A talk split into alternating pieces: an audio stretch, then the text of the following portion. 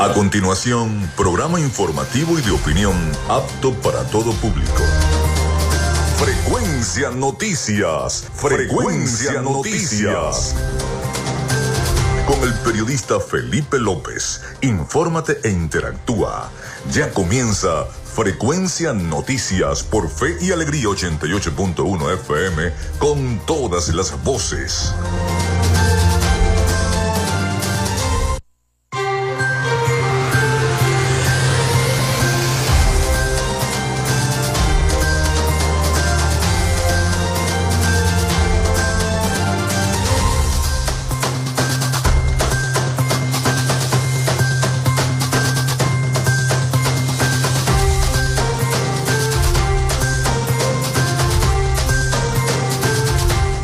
Amigos, ¿cómo están? ¿Cómo se sienten? Muy buenos días. Bienvenidos a Frecuencia Noticias a través de Radio Fe y Alegría 88.1 FM. Un placer saludarles. Espero que hayan pasado un muy buen fin de semana. Les habla Felipe López, mi certificado el 28108, mi número del Colegio Nacional de Periodistas el 10571, productor nacional independiente 30594.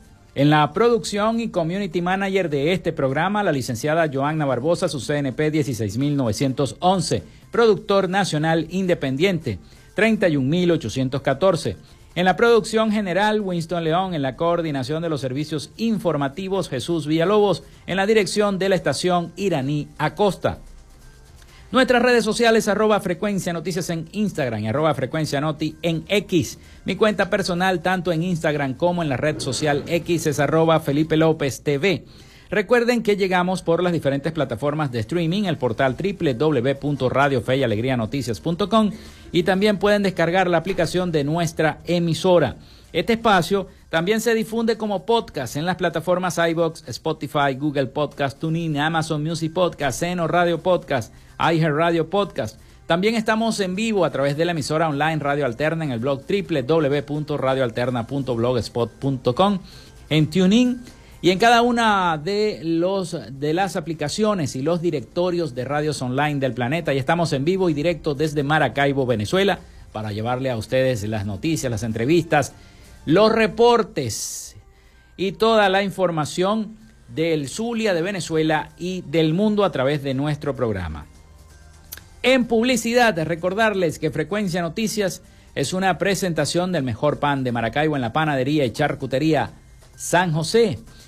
También en la panadería San José ya pueden ir buscando el pan de jamón, el pan de jamón de una vez, allá en la tercera etapa de la urbanización La Victoria el exquisito pan de jamón de la panadería y charcutería San José.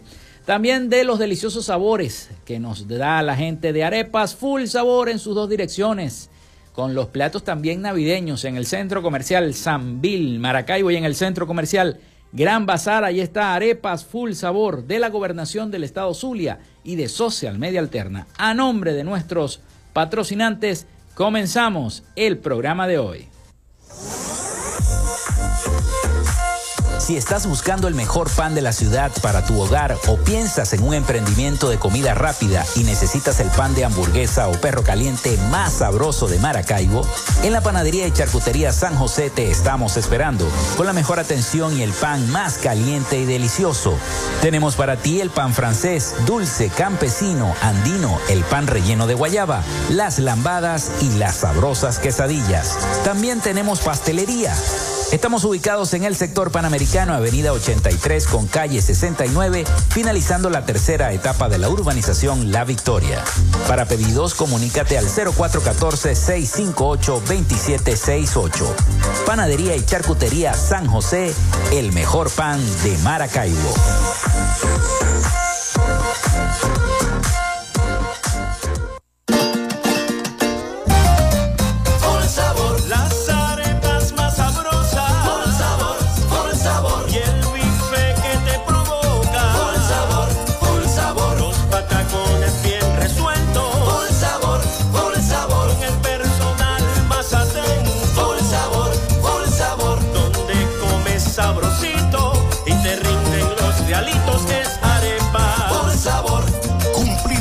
años en el Gran Bazar y en el Centro Comercial Sambil. Arepas. Por sabor. Vivimos en una tierra que se crece en las dificultades, con obras para el progreso y la modernidad estableciendo alianzas con el sector privado para facilitar el fortalecimiento comercial, industrial y agropecuario, gestionando un modelo educativo de avanzada con propuestas innovadoras proyectadas hacia el futuro, promoviendo toda expresión cultural, los conocimientos para el emprendimiento y la creación de empleos, incentivando el desarrollo de la robótica y las nuevas tecnologías, con soluciones conjuntas entre las diferentes instancias de gobierno y la propuesta de inclusión de la región como zona económica especial, coordinando iniciativas para el regreso de las grandes transnacionales y las inversiones, la activación del potencial binacional a través de un intercambio comercial con Colombia y seguimos avanzando con rumbo fijo hacia un Zulia productivo. Gobernación del Zulia. Esperanza es futuro. Gracias a la gente de Social Media Alterna hacemos posible la interacción tecnológica en redes. Si estás buscando quien te brinde asesoría o lleve las redes sociales de tu empresa o negocio, es momento de hacer el contacto con Social Media Alterna. Diseño de logos profesionales, community manager, diseño y administración de páginas web, podcast y radio online. Haz crecer tu negocio y la idea que tienes en mente en este momento. Llámalos al 0424-634-8306 o contáctalos en arroba social alterna y establece ya un plan de contrato para llevar tus proyectos y productos profesionalmente en redes sociales. Recuerda, es Social Media Alterna.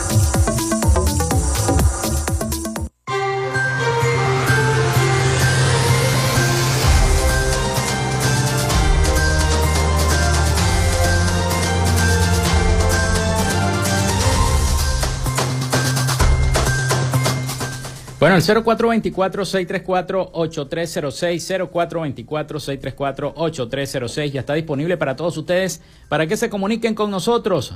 Siempre mencionando su nombre, su cédula de identidad y el sector, muy importante el sector de donde se comunican, para que entonces podamos decir cada una de sus denuncias. 0424-634-8306.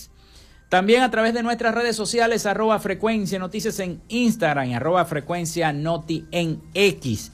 Y los voy a invitar a que visiten nuestra página web www.frecuencianoticias.com, frecuencianoticias.com, para que, eh, por supuesto, lean las principales noticias de los portales informativos allí en frecuencianoticias.com. También puedan escuchar los programas. Si no escucharon el programa del viernes, ve, me perdí el programa del viernes. Bueno, en la página web de nuestro programa lo pueden escuchar, frecuencianoticias.com. Colocan allí en el navegador, en el navegador, en el Google, colocan www.frecuencianoticias.com y de inmediato entonces ya tendrán acceso a la información del Zulia, de Venezuela, y la información internacional y por supuesto allí también podrán escuchar el programa. Estamos saliendo en vivo a través de nuestra página web también en www.frecuencianoticias.com. Allí van a ver entonces toda la información. Bien, hoy tendremos un programa eh, de inicio de semana bastante informativo. Este fin de semana se produjo la asunción al poder de Javier Milei en la Argentina. El día de ayer se produjo la juramentación de Javier Milei, que por cierto, quien lo juramentó fue la propia Cristina Fernández de Kirchner, entregando prácticamente los Kirchner el poder en la República Argentina. Así que hay una nueva denominación. El hombre empezó con todo. Lo primero que hizo fue, habían 21 ministerios en Argentina y el tipo agarró y los bajó a 9. O sea, de un solo tajo se trajo más de 10 ministerios, los eliminó. Y empezó a cortar rabo y oreja a Javier Milei en la Argentina. Y este, vimos la visita precisamente y llamó mucho la atención, sobre todo los medios que acudieron a la toma de posesión de Javier Milei, la visita del presidente de Ucrania, se vino el presidente de Ucrania, yo me imagino que eh, escoltado por, por, los norteamericanos, llegó a Argentina, para asistir principalmente porque ya Ucrania toma a Argentina como un aliado estratégico en América Latina. Eso es lo que eh, se está eh, considerando desde Ucrania, esa alianza estratégica entre Ucrania y la Argentina. Bueno, en fin, fue una toma de posesión bastante pintoresca, eh, el discurso en la Casa Rosada de Argentina, en fin, todo eso ocurrió. Pero también aquí en el Zulia vimos al gobernador del Zulia, Manuel Rosales, inaugurando el, reinaugurando el Parque de la Marina. Hay que felicitar la gestión porque de verdad que quedó muy bonito el Parque de la Marina. Los zulianos ya tenemos otra vez el acceso al mirador del lago, que eso tantos años ahí sin que nadie este, se apiadara de, esos espacios que en este momento a veces hacen falta, esos espacios, ¿no? En momentos de, de crisis política, económica, social, cuando la gente se siente un poco deprimida, caminar por esos espacios le hace muy bien a la salud, para no pensar en tantos problemas. Y el compartir en familia, compartir en familia, muy importante también. Y el gobernador Rosales, eh, muy bien me lo dice la producción, lo ve así y por eso la inauguración del el Parque de la Marina. También quiero felicitar a, a mi amiga la licenciada Gladys Socorro por su gestión allí en Corsutur, en la Corporación Zuliana, y aquí lo dijo, aquí lo dijo, en este programa lo dijo, mira, y se, eh, a finales de este año está reinaugurado el Parque de la Marina, y así fue, y ahí está, y la gente va a poder disfrutar en el restaurante que está arriba en el Mirador del Lago, no solamente apreciar toda la vista de nuestra ciudad de Maracaibo de noche, que es bonita en esta época, sobre todo con la avenida Bellavista adornada, Así que eh, de verdad me gustó mucho la reinauguración de el Parque La Marina. Otro tema es la reunión, también la vamos a discutir el día de hoy, la reunión que se va a desarrollar el próximo 14 de diciembre entre el presidente Nicolás Maduro y el presidente Irfan Ali de Guyana. Ambos se van a reunir para tratar entonces de bajar un poco los ánimos que están caldeados con el tema de la región del Esequibo. Eh, por un lado, bueno, los dimes y diretes de Guyana y por el otro lado, los dimes y diretes del gobierno nacional. Entonces, ojalá que esa reunión y en esa reunión se lleguen a unos acuerdos, pero que sobre todo no tengamos que ir a un conflicto más allá con la República Cooperativa de Guyana. Bien, vamos con las efemérides del día. Vamos con las efemérides del día antes de ir a la pausa. En Frecuencia Noticias, estas son las efemérides del día. Bueno, gracias a la gente del acervo histórico de nuestro estado Zulia por hacerme llegar las efemérides, la historia del Zulia tal día como hoy. Muchísimas gracias a la gente del acervo histórico. Vamos a ver, yo las tenía por aquí. A ver, aquí están.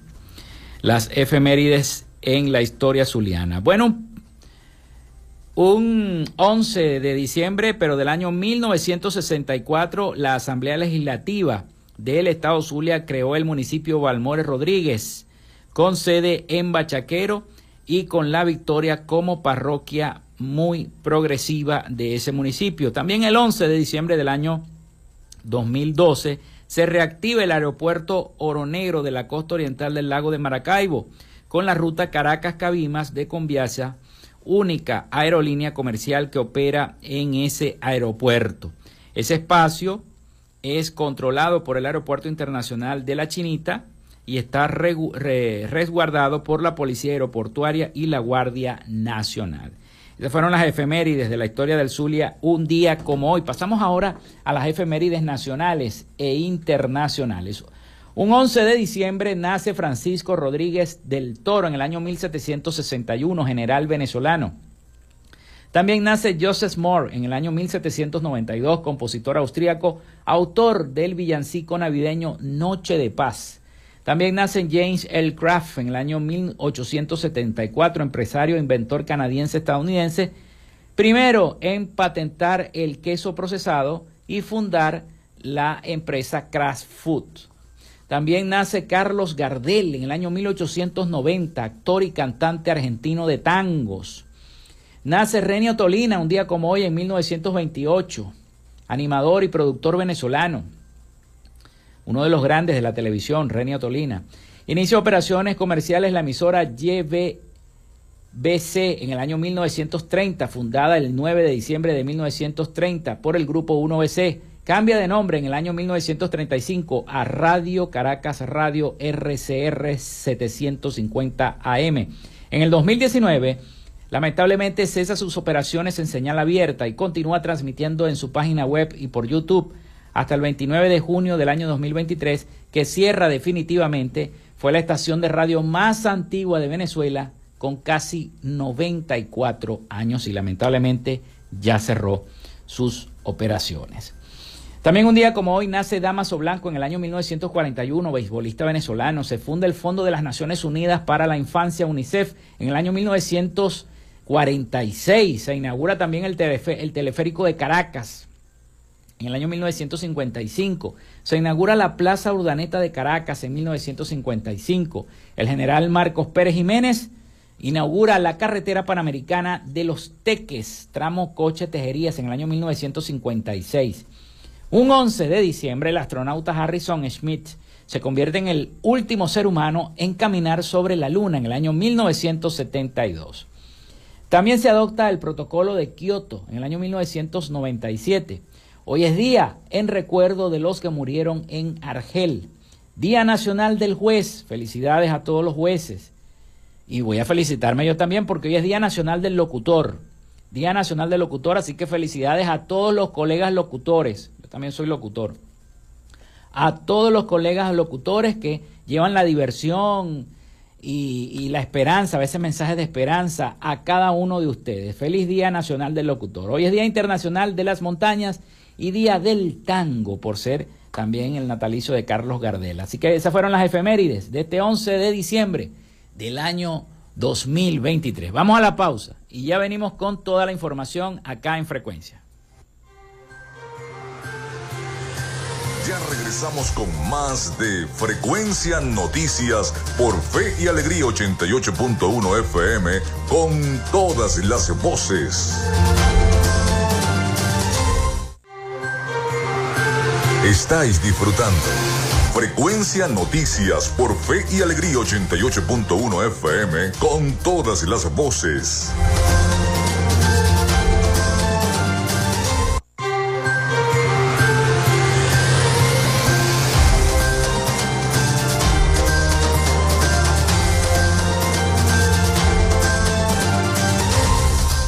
Bueno, seguimos con todos ustedes en este segundo segmento de nuestro programa. Les voy a recordar la línea telefónica 0424-634-8306 para que se comuniquen con nosotros y estemos interactuando. Recuerden mencionar su nombre, su cédula de identidad y el sector de donde nos están escribiendo, muy importante para sus denuncias. También a través de nuestras redes sociales, arroba frecuencia noticias en Instagram y arroba frecuencia noti en X.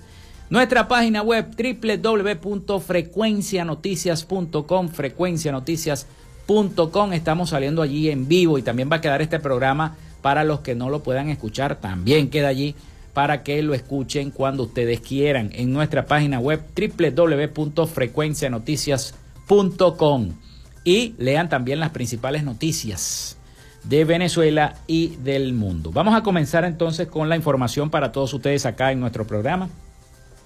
Este martes 15 de diciembre se vence el plazo estipulado en el Acuerdo de Barbados para los políticos opositores que están inhabilitados y para que ellos presenten un recurso ante el Tribunal Supremo de Justicia por el veto emitido por la Contraloría General de la República, situación que ha generado diversas opiniones dentro y fuera del país. Ustedes saben que la semana pasada María Corina Machado dijo que ella no se iba a presentar en el Tribunal Supremo de Justicia porque no tiene nada que declarar, porque ella no recibió ninguna orden, no tiene nada por escrito y este que ella no se iba a presentar pues a eso de las inhabilitaciones. Ante este hecho, el alcalde de Maracaibo, Rafael Ramírez, expresó su opinión sobre el tema durante un balance semanal, donde expresó además su rechazo a esta medida por considerar que no se trata de un tema administrativo, sino político. Ya lo dijo también María Corina Machado, el alcalde Dijo en horas de la mañana, siempre he dicho que las inhabilitaciones administrativas no son legales, son más políticas que administrativas y lo hacen por el temor de enfrentarse electoralmente a las personas y no por algún procedimiento administrativo relacionado de eh, eh, lo que haya sido su gestión, indicó el alcalde Ramírez. Sobre la decisión tomada por algunos opositores de no acudir al Tribunal Supremo que busca una posible habilitación, el burgomaestre mencionó que cada una de las personas afectadas por esta medida tiene el derecho de no presentar el recurso e indicó que si esta vía es la única que se puede tomar en el marco del acuerdo de Barbados, sería factible tomar esa ruta para verificar si el acuerdo se cumple o no se cumple. Cada quien debería decidir individualmente si va a acudir o no. Lo que sí es cierto es que si todo eso está en el marco del acuerdo de Barbados y esas fueron las condiciones que los negociadores establecieron para crear una ruta, ojalá todos en la medida de lo posible pudieran utilizar esa ruta para verificar si el acuerdo se cumple. Y eso es necesario en la necesidad de las personas para que acudan a lo que tiene que ver con el procedimiento, explicó el alcalde de Maracaibo, Rafael Ramírez. Por último, Ramírez detalló que estará de acuerdo con las decisiones que tomen las personas inhabilitadas al respecto y calificó la medida impuesta por la Contraloría como ilegal y arbitraria. Eh, todos sabemos que el único que se ha presentado la semana pasada fue Leocenis García, que llegó al tribunal, bueno, rodeado de sus abogados y sus cosas, haciendo, ustedes saben cómo es Leocenis García. Y presentó entonces los documentos para solicitar que lo habilitaran, porque Leocenis quiere ser candidato presidencial, Leocenis García, colega periodista. Es el único que se ha presentado ante el Tribunal Supremo de Justicia. María Corina dijo que ella no iba, y Capriles, antes de que María Corina tomara la decisión, ya había dicho que iba a hablar con su abogado a ver de qué manera ellos podían presentar algo. Pero luego de esas declaraciones, declaró Freddy Superlano de Voluntad Popular y dijo que él iba a esperar lo que decidiera María Corina. Yo me imagino que ella no va, porque María Corina dice que ella no va. Yo me imagino que Freddy tampoco va, Freddy Superlano.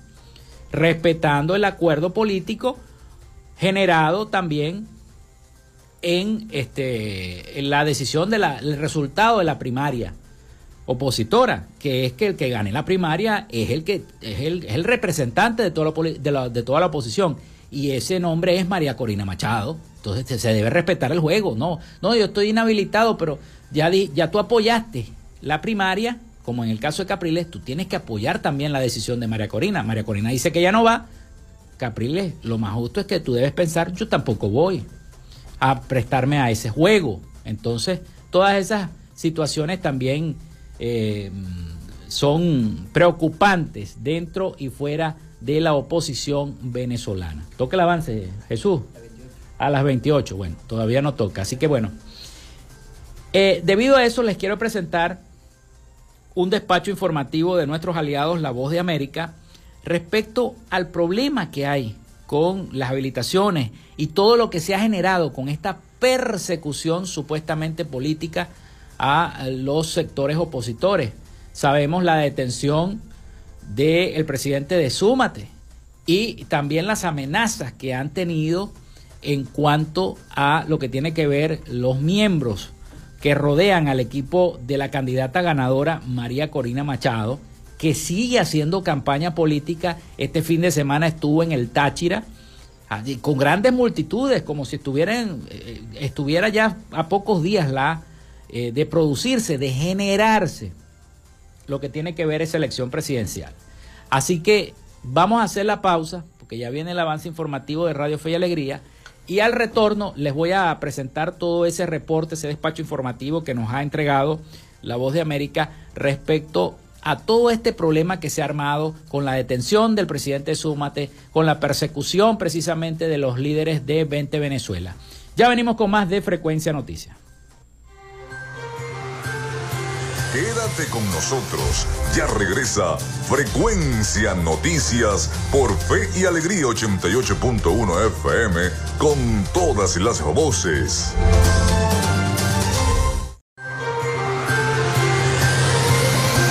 Escuchas Frecuencia Noticias por Fe y Alegría 88.1 FM con todas las voces.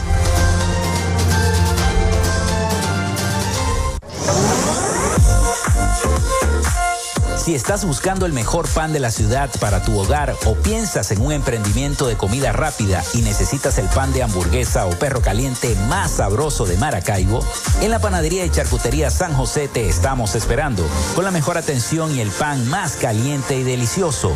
Tenemos para ti el pan francés, dulce, campesino, andino, el pan relleno de guayaba, las lambadas y las sabrosas quesadillas. También tenemos pastelería Estamos ubicados en el sector panamericano, avenida 83 con calle 69, finalizando la tercera etapa de la urbanización La Victoria. Para pedidos, comunícate al 0414-658-2768. Panadería y Charcutería San José, el mejor pan de Maracaibo.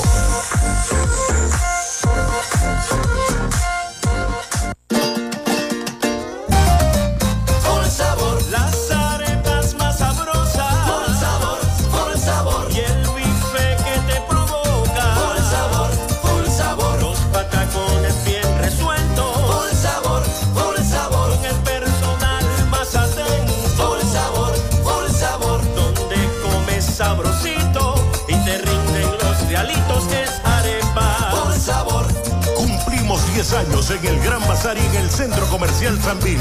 Arepas. Por sabor. Vivimos en una tierra que se crece en las dificultades, con obras para el progreso y la modernidad, estableciendo alianzas con el sector privado para facilitar el fortalecimiento comercial, industrial y agropecuario, gestionando un modelo educativo de avanzada con propuestas innovadoras proyectadas hacia el futuro, promoviendo toda expresión cultural, los conocimientos para el emprendimiento y la creación de empleos, incentivando el desarrollo de la robótica y las nuevas tecnologías, con soluciones conjuntas entre las diferentes instancias de gobierno y la propuesta de inclusión de la región zuliana como zona económica especial, coordinando iniciativas para el regreso de las grandes transnacionales y las inversiones, la activación del potencial binacional a través de un intercambio comercial con Colombia y seguimos avanzando con rumbo fijo hacia un Zulia productivo. Gobernación del Zulia. Esperanza es futuro.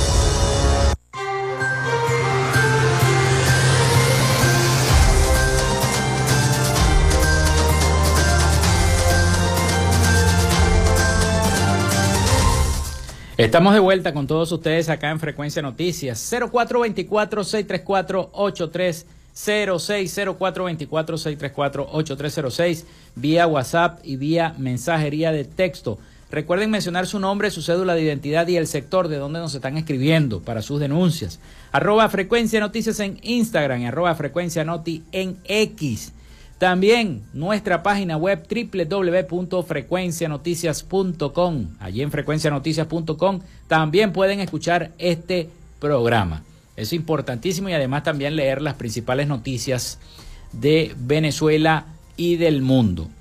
Bien, quedamos entonces antes de la pausa y el avance informativo de nuestra estación en que muchos líderes eh, opositores al gobierno están denunciando el uso de mecanismos de opresión para silenciar sus voces. La oposición de Venezuela denuncia una nueva oleada, así la han llamado, de persecución contra la disidencia al gobierno. Vamos a escuchar el siguiente despacho informativo de nuestros aliados, La Voz de América, sobre esta noticia. Escuchemos. Varios líderes opositores se pronunciaron para condenar lo que consideran una nueva ola de persecución después de que Roberto Abdul, uno de los integrantes del comité organizador de la primaria presidencial opositora celebrada el 22 de octubre, fue detenido por agentes de los servicios de inteligencia de Venezuela después de que la fiscalía emitió una orden de aprehensión en su contra. La Fiscalía, que en las últimas horas también emitió órdenes de detención contra colaboradores cercanos de la candidata presidencial opositora María Corina Machado, lo acusa de traición a la patria por supuestamente haber participado en una trama para conspirar contra el referendo consultivo contra el Esequibo, territorio en disputa con Guyana. Machado pidió apoyo para exigir su liberación, así como una enérgica reacción de la comunidad internacional y lo denunció ante el Parlamento Europeo. Los eventos de estas últimas horas obviamente son muy graves. La detención de Roberto Abdul, cuya única actividad ha sido desde Súmate brindar servicio como una ONG a los partidos de la plataforma que se lo han solicitado y obviamente a mis tres colaboradores y colegas que ustedes conocen, que son personas honorables, personas que han dado todo por su país, cuyas familias en este momento están aterradas. Machado además reiteró su preocupación ante lo que considera una escalada bélica por el territorio Esequibo como una excusa del gobierno para salir de la ruta electoral en 2024. Que por el bien de todos debemos mantener una negociación muy seria en la cual cumpla sus compromisos y efectivamente podamos avanzar en una transición pacífica y estable. Organizaciones como Human Rights Watch condenaron la persecución contra opositores y advirtió que la crisis que según dijo ha fabricado el gobierno venezolano pone en riesgo los avances en las negociaciones y amenaza los derechos humanos. Carolina Alcalde, Voz de América, Caracas.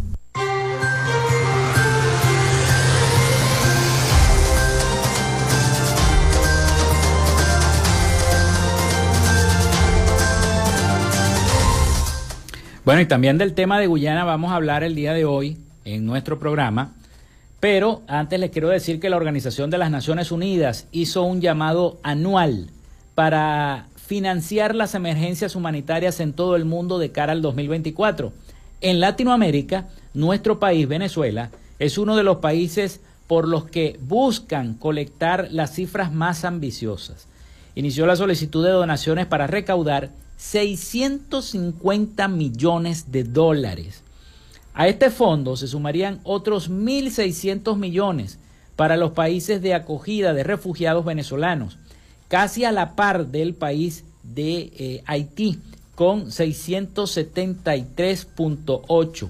Luego Colombia 283 millones, Honduras 205 millones, Guatemala con 125 y El Salvador con 87 millones. Las principales peticiones de fondos humanitarios buscan además atender la crisis en Siria, para lo cual solicitan 4.400 millones de dólares. En Ucrania, 3.100 millones de dólares. En Afganistán, 3.000 millones de dólares. En Etiopía, 2.900 millones. Y Yemen, 2.800 millones. Todos ellos países castigados por prolongados conflictos actuales o recientes en sus gobiernos, etcétera, etcétera. Para los territorios palestinos afectados por el conflicto con Israel, la ONU solicita 1.200 millones de dólares, casi cinco veces más que hace un año. Muchos de estos conflictos tienen ramificaciones internacionales por el éxodo de refugiados, así que la ONU también solicita 5.500 millones de dólares adicionales para poder asistir al éxodo sirio, sirio perdón, especialmente presente en países vecinos. 1.500 millones para el sur danés, el, el sur sudanés, perdón, con 1.300 millones para el sudanés y mil millones para el ucraniano, que son los que se llaman la tajada más grande. Las cifras son ligeramente menores de hace un año, cuando la ONU solicitó 56.700 millones de dólares para asistir a 245.1 millones de personas, aunque se podría incrementar a lo largo del próximo año 2024 con conflictos imprevistos o desastres naturales, como ha ocurrido en el ejercicio en años anteriores.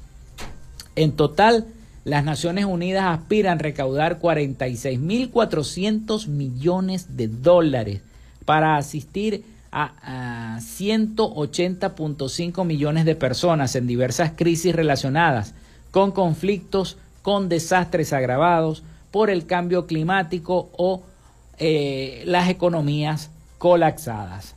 en el caso de Venezuela, bueno, son unos cuantos millones, se sumarían 1.600 millones para los países de acogida de refugiados venezolanos. Así que la ONU pide donaciones para asistir a los venezolanos con 650 millones de dólares. No es casi nada, ¿no?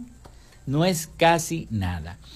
Bien, eh, se produjo entonces esta petición el fin de semana de esta reunión extraordinaria entre el presidente Nicolás Maduro y el presidente Irfan Muhammad Irfan Ali. Me lo aprendí de tanto leer las noticias todos los días de Guyana. Antes no me lo sabía. el presidente de la República Cooperativa de Guyana. Que no solamente recuerden que Guyana no solamente tiene un conflicto con Venezuela ya desde hace unos cuantos años, más de un siglo, eh, por el territorio Esequibo, sino que también tiene un conflicto con su vecino que está al lado de Guyana. Tú sabes que Guyana eh, hay frontera con Venezuela y con Surinam. Con Surinam también tiene un conflicto parecido al venezolano en la región del Tigri.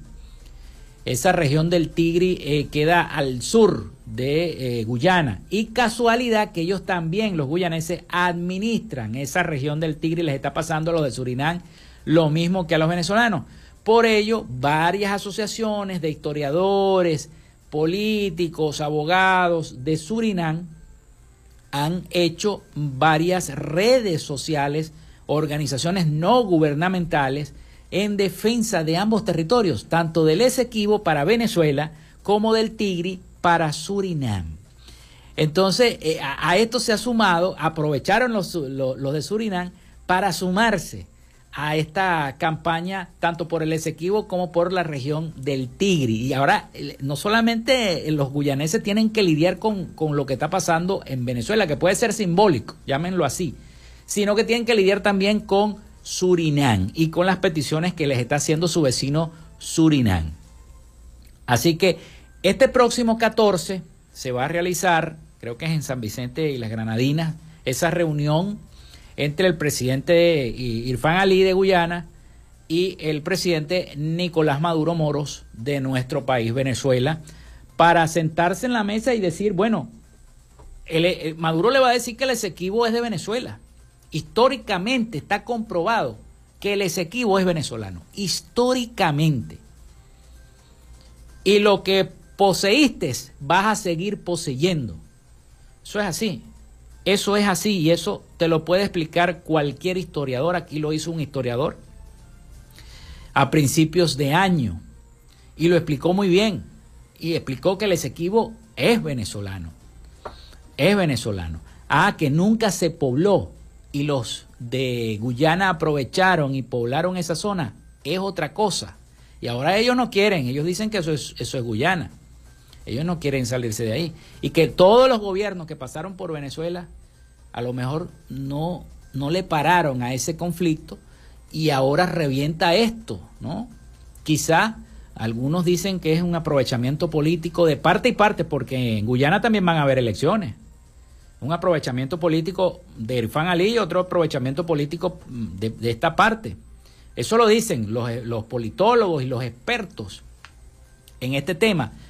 Pero lo cierto es que eh, en medio de esta perturbación, porque es una perturbación de la región, eh, nosotros prácticamente salimos perdiendo, porque fíjense que el CARICOM se está poniendo a favor del gobierno guyanés, también las potencias, eh, los Estados Unidos, Gran Bretaña, a favor también de Guyana, pero ojo con lo que les voy a decir, el gobierno chino también tiene empresas chinas allí, en la salida del Atlántico, precisamente en esa zona del mar por delimitar de Venezuela, que es la controversia entre Guyana y Venezuela, esa zona de limitación, allí hay empresas chinas también.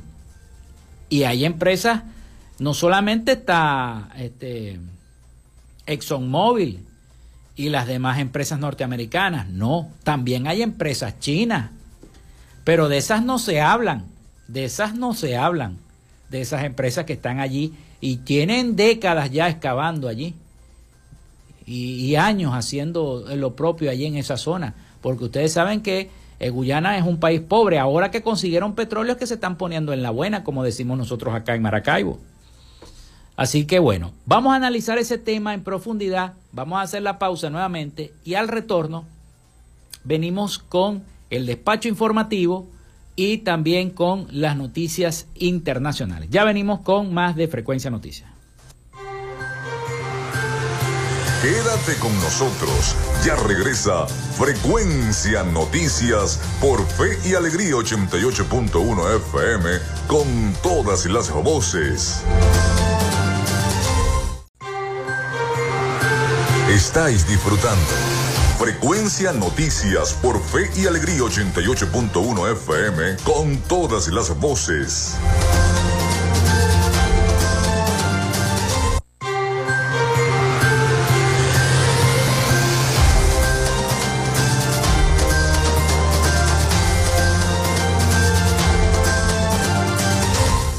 Bueno, llegamos a la última parte de nuestro programa por el día de hoy.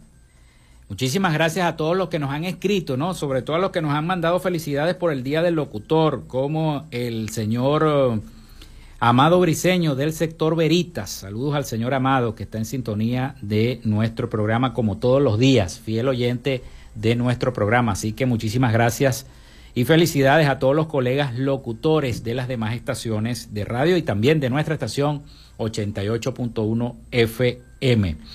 Bien, estamos en el tema de Guyana. Irfan Ali, presidente de Guyana, expuso que el tema central del encuentro con su homólogo venezolano Nicolás Maduro será la necesidad de paz y el respeto al derecho internacional. Advirtió que el tema del territorio esequivo lo dejará en manos de la Corte Internacional de Justicia.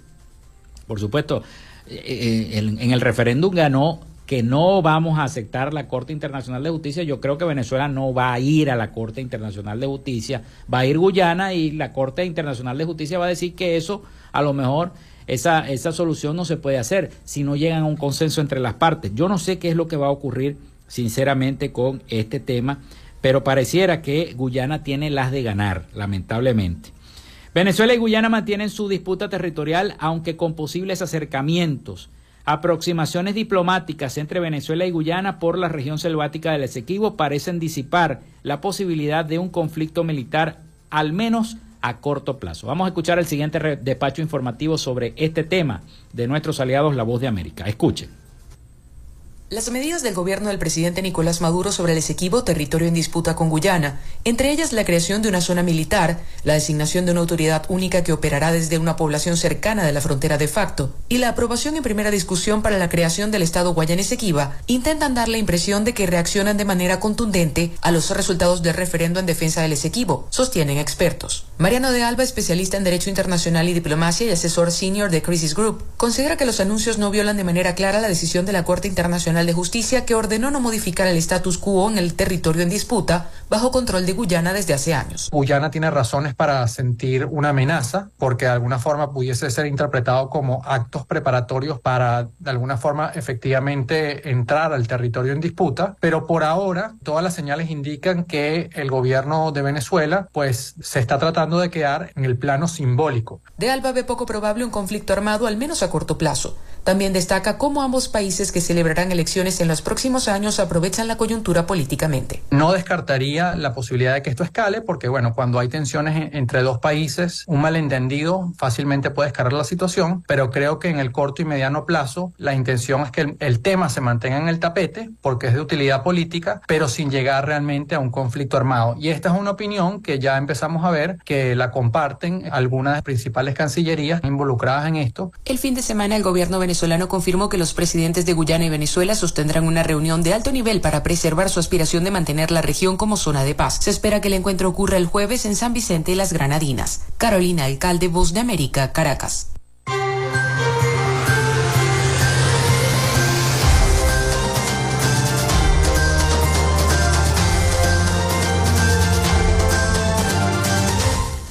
Bueno, vamos a darle el espacio ahora a nuestro corresponsal Rafael Gutiérrez Mejías, que ya está preparado con toda la información de Latinoamérica y el Caribe para nuestro programa para Frecuencia Noticias. Así que vamos a darle el pase a Rafael. Adelante, Rafael. Latinoamérica.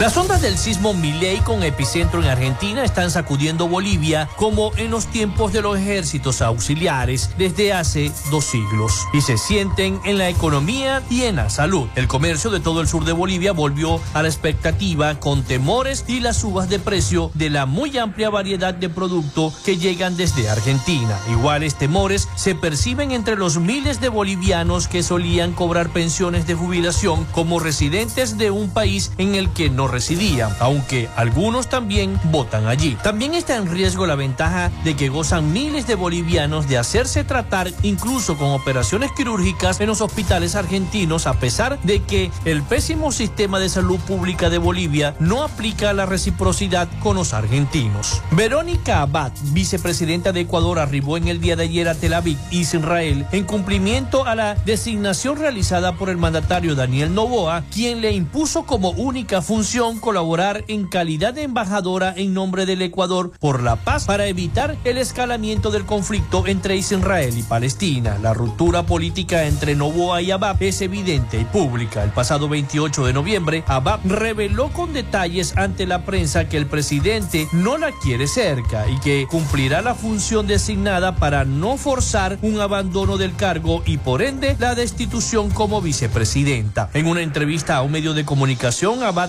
relató que el equipo cercano al presidente Novoa la mandó a callar y que no había conversado de forma particular con el mandatario desde que ganaron la primera vuelta celebrada el 20 de agosto. El gobernador de Cundinamarca, Colombia, Nicolás García, confirmó en sus redes sociales que sobre las 2 de la mañana de hoy lunes 11 de diciembre se presentaron unas fuertes explosiones en frente a una de las gacetas del peaje Boquerón, en la vía entre el llano Bogotá. A las 2 de la madrugada del día de hoy se registró el lanzamiento de tres artefactos explosivos que fueron lanzados en el peaje Boquerón. Esto tuvo como resultado dos personas heridas, trabajadoras de la concesión y quienes son atendidas en el hospital de Caquesa. Policía y ejército ya hacen presencia en el sitio. Los dos trabajadores de la concesionaria vial andina Coviandina fueron trasladados de inmediato a un centro médico en donde actualmente se están recuperando satisfactoriamente. María Corina Machado felicitó en el día de ayer Javier Milei por su toma de posesión como presidente de Argentina y aseguró que los venezolanos cuentan con su gobierno para reconquistar la libertad en Venezuela. El triunfo de Javier Milei ha sido criticado por Nicolás Maduro, quien lo ve como un representante de la derecha neonazi y ha alertado de una tremenda amenaza para la región, puesto que según el líder chavista, el argentino pretende impulsar un proyecto colonial en toda América Latina y el Caribe. La llegada al poder del libertario supone una fractura ideológica en las relaciones entre Caracas y Buenos Aires, que atravesaron momentos de tensión durante la presidencia de Mauricio Macri, pero volvieron a normalizarse durante el mandato de Alberto Fernández. Hasta aquí nuestro recorrido por Latinoamérica. Soy Rafael Gutiérrez.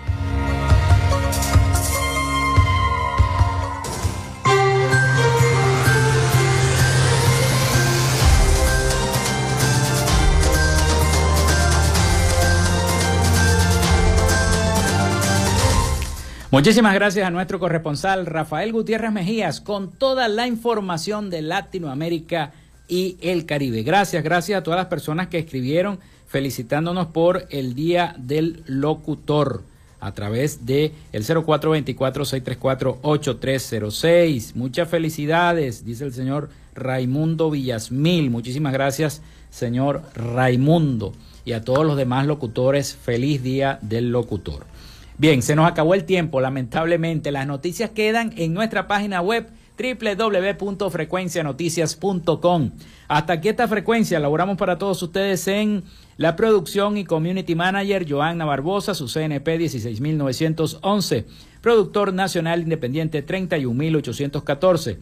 En la producción general, Winston León, en la coordinación de los servicios informativos, Jesús Villalobos, en la dirección de la estación Iranía Costa y en el control técnico, locución y conducción, quien les habla, Felipe López, mi certificado el 28108, mi número del Colegio Nacional de Periodistas el 10571, productor nacional independiente 30594. Nos escuchamos mañana, con el favor de Dios y Nuestra Señora de Chiquinquirá. Hasta mañana.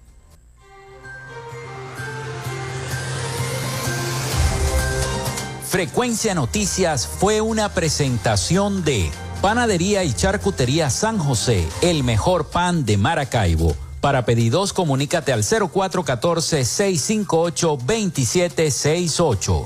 Arepas Full Sabor. Sigue sus deliciosos platos y promociones en arroba arepas full sabor o solicítalos por pedidos ya. Gobernación del Estado Zulia. Esperanza es futuro. Social Media Alterna. Si necesitas una página web o un community manager, llámalos al 0424-634-8306 o contáctalos en arroba Social Alterna. Frecuencia Noticias.